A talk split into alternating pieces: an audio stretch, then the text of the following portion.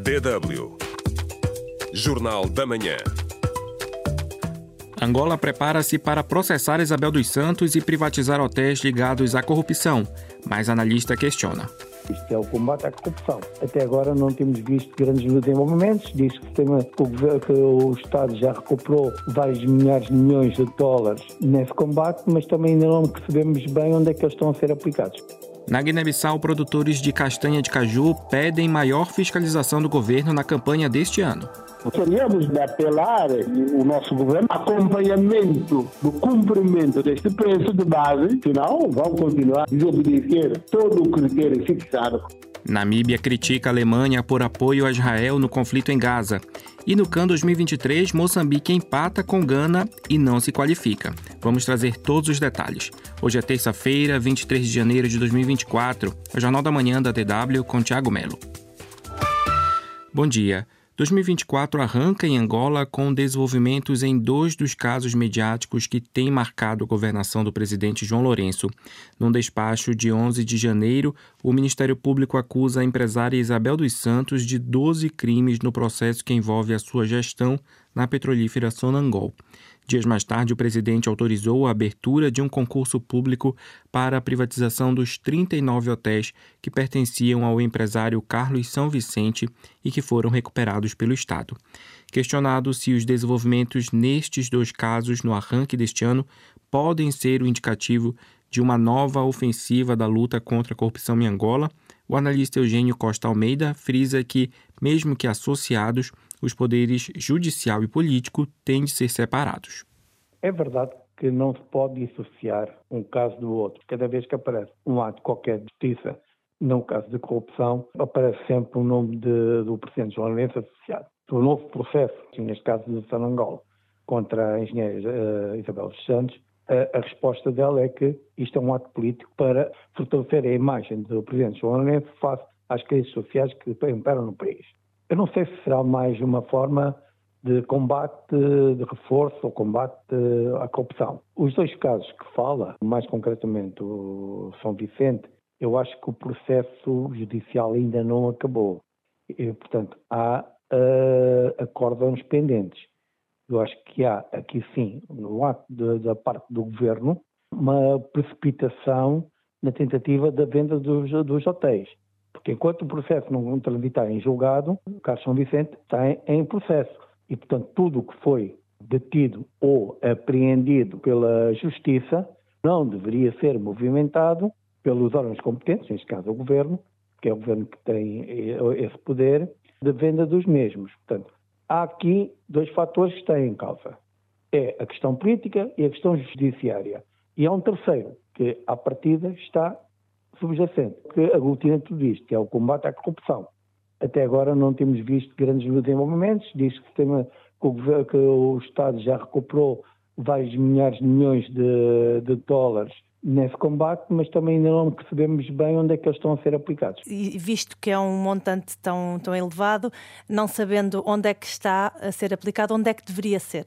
Pois o problema é este. É, se a, matéria cooperada é só física, das duas umas, ou o governo está a geri-la bem e alguma dos dividendos que deveriam uh, necessitar ou servem para pagar dívidas externas ou serviria para retorno ao país. Se passa retorno ao país, uh, face à situação social e económica que o país está a ter, em alguns casos, como, como ainda recentemente foi abordada essa questão, falta de fundos para certas, certas matérias, acho que os dividendos não estão a regressar bem. Se a detenção é financeira, o dinheiro que está a acontecer é para manter-se no estrangeiro e servir para pagar dívidas externas, ou era para deveria ser voltar ao país para ser capitalizado ou, mais corretamente, ser utilizado no desenvolvimento infraestrutural. Não me parece que as coisas estejam a ser muito visíveis. Há analistas que apontaram também nesta última semana o facto de, no que toca, por exemplo, à investigação da Sonangol, e a própria Isabel dos Santos falou também disso, o nome de Manuel Vicente voltar a ficar fora da mira da justiça angolana. Como é que avalia este facto? Recentemente foi dito que, não sei se o Ministério Público, se a Procuradoria-Geral da República, não, agora não tenho presente, que o vice-presidente Manuel Vicente já não estava coberto pela imunidade que, que estava previsto. Portanto, a qualquer altura poderá ser chamado para responder perante processos que estão pendentes. Por outro lado, na questão da Sonangol, uh, só a engenheira Isabel dos Santos é que é visada. Portanto, por um lado, não é estranho esta situação. Por outro, parece que o processo devia ter dito que este processo é exclusivamente à gestão, mas o assunto da Sonangol não quer dizer que não vá ser tratado outros processos que estão pendentes. Ouvimos o analista angolano Eugênio Costa Almeida numa entrevista conduzida por Raquel Loureiro. E como avalia o combate à corrupção em Angola? Esta é a pergunta do dia na página da DW África no Facebook. Você pode participar, mas já trazemos agora a mensagem do internauta Rosário da Historicidade que diz: a corrupção em África está longe de acabar, mas pode ser minimizada. Defende este internauta e ouvinte. Logo mais trazemos outros comentários. Participe. Pode responder à pergunta do dia no Facebook da DW África. facebook.com barra DW Português. Estamos à espera das suas reações.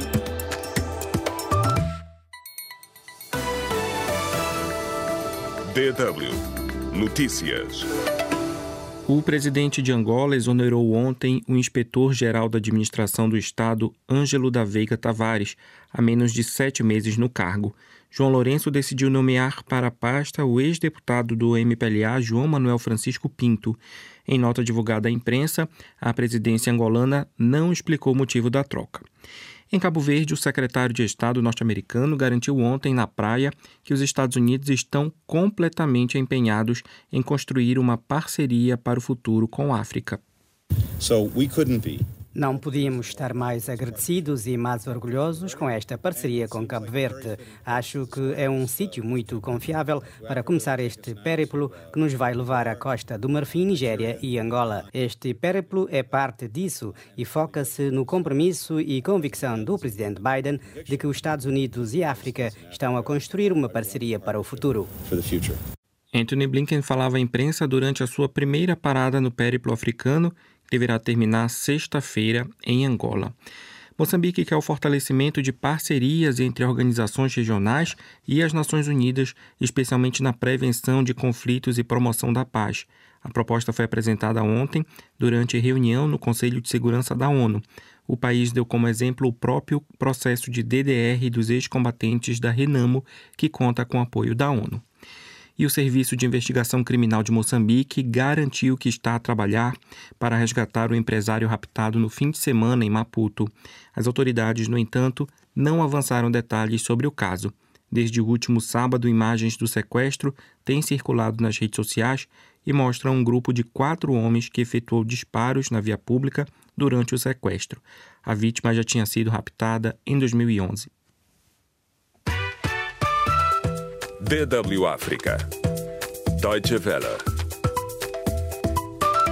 Nos últimos anos, a campanha da comercialização da castanha de caju, maior produto de exportação da Guiné-Bissau, não teve muito sucesso. Na origem estão a falta de compradores, com pouco investimento no setor e sucessivas crises políticas. De Aratuba Aldé com os detalhes.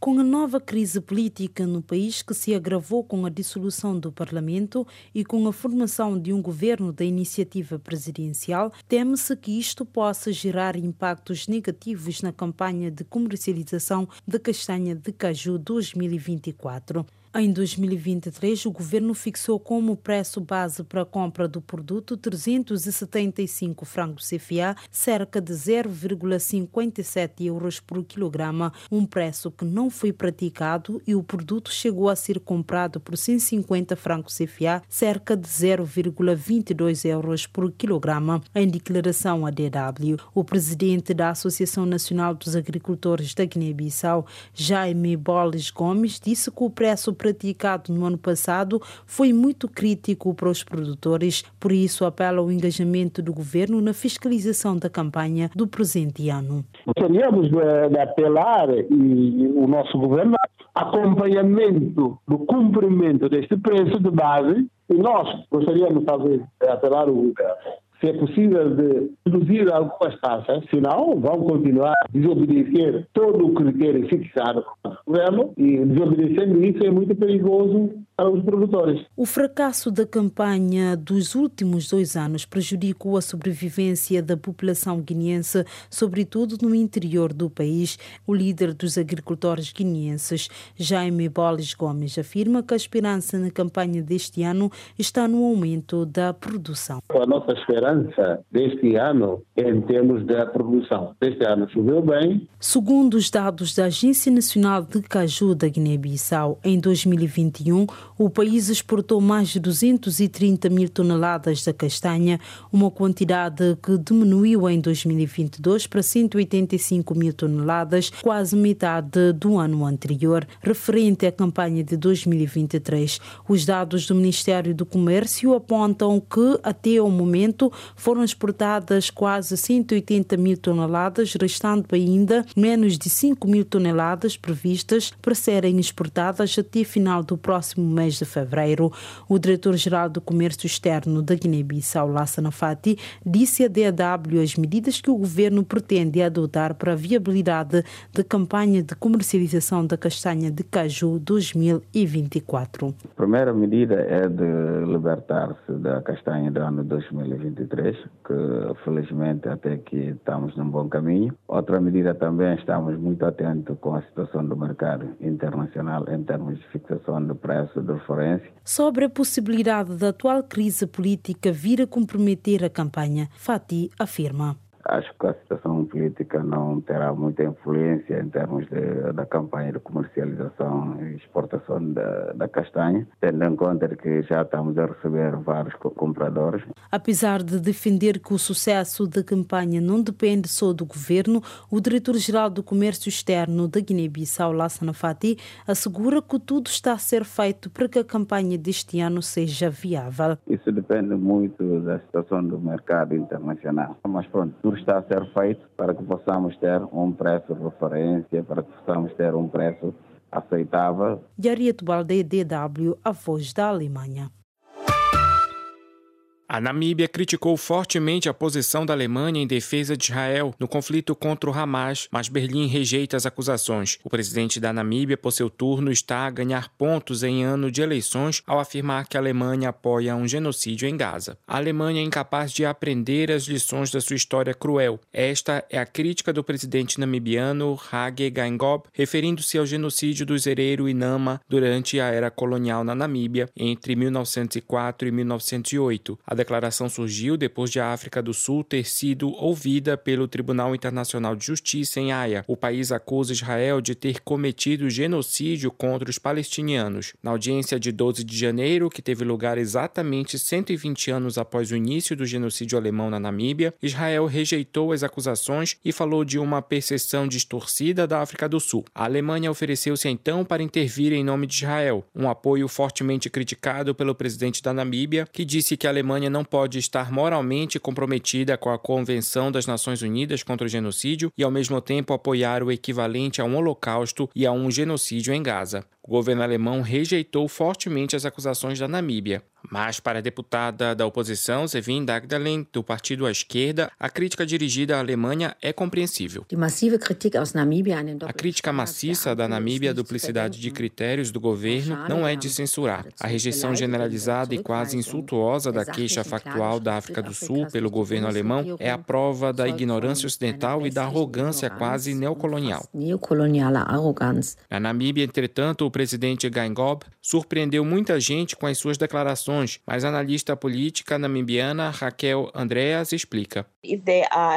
Sempre que há elementos de opressão, tendências imperialistas, o governo tende a realçá-los. No entanto, a especialista também chama a atenção para o facto de a Namíbia estar em ano de eleições.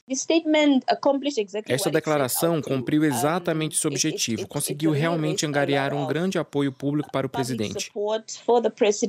As autoridades tradicionais Nama e Herrero emitiram de imediato um comunicado congratulando-se, em princípio, com as declarações do presidente. Por outro lado, Nandi Mazengo, presidente da Fundação para o Genocídio Overeiro, fala em hipocrisia por parte do governo.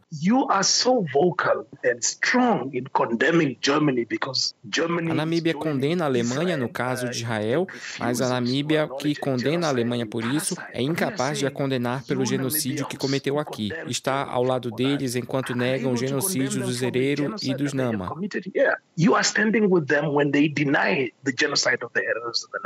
Após um longo período de hesitação, a Alemanha reconheceu em 2021 os crimes coloniais cometidos na Namíbia como genocídio, embora não haja reconhecimento legal. Para Mazengo, a Alemanha deveria ir a um organismo internacional e reconhecer o genocídio durante a sua era colonial. O que a África do Sul fez pela Palestina, a Namíbia também deve fazer por nós. Deve recorrer ao Tribunal Internacional de Justiça em nosso nome.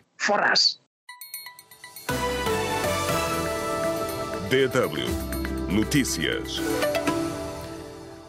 As forças norte-americanas e britânicas confirmaram ontem à noite novos ataques contra os Houthis no Iêmen. Os alvos foram oito posições dos rebeldes que continuam as suas ofensivas contra o tráfico marítimo, em particular no Mar Vermelho, fundamental para o comércio mundial. Desde novembro, os Houthis atacam navios que consideram ligados a Israel, alegando agir em solidariedade com os palestinianos em Gaza e o exército de Israel informou que 200 militares já morreram desde o início do conflito no final de outubro. A ofensiva israelita desencadeou uma crise humanitária sem precedentes na região, com milhares de deslocados. Ontem, antes de uma reunião com representantes palestinianos e israelitas em Bruxelas, a União Europeia sublinhou que Israel deve aceitar uma solução de dois estados para garantir a sua segurança. Na China, um sismo de 7,1 na escala de Richter abalou a região de Xinjiang, no noroeste do país. De acordo com as autoridades, não há registro de mortos, apenas feridos. Mais de 100 casas foram danificadas ou destruídas, segundo as informações oficiais. Equipas de salvamento trabalham no local. Na Libéria, o presidente Joseph Boakai tomou posse ontem, mas durante a cerimônia ao ar livre em Moróvia, o chefe de Estado de 79 anos sentiu-se mal devido ao calor e teve de deixar o evento. A presidência informou que Boacai melhorou e já retomou as suas atividades. Agora a taça das nações africanas. Moçambique não conseguiu fazer história. Apesar de um grande resultado frente ao Ghana, os Mambas ficam pelo caminho na fase de grupos do CAN 2023 tal como a Guiné-Bissau. Cabo Verde qualificou-se em primeiro lugar e Angola decide o futuro hoje. Os detalhes com Antônio Deus.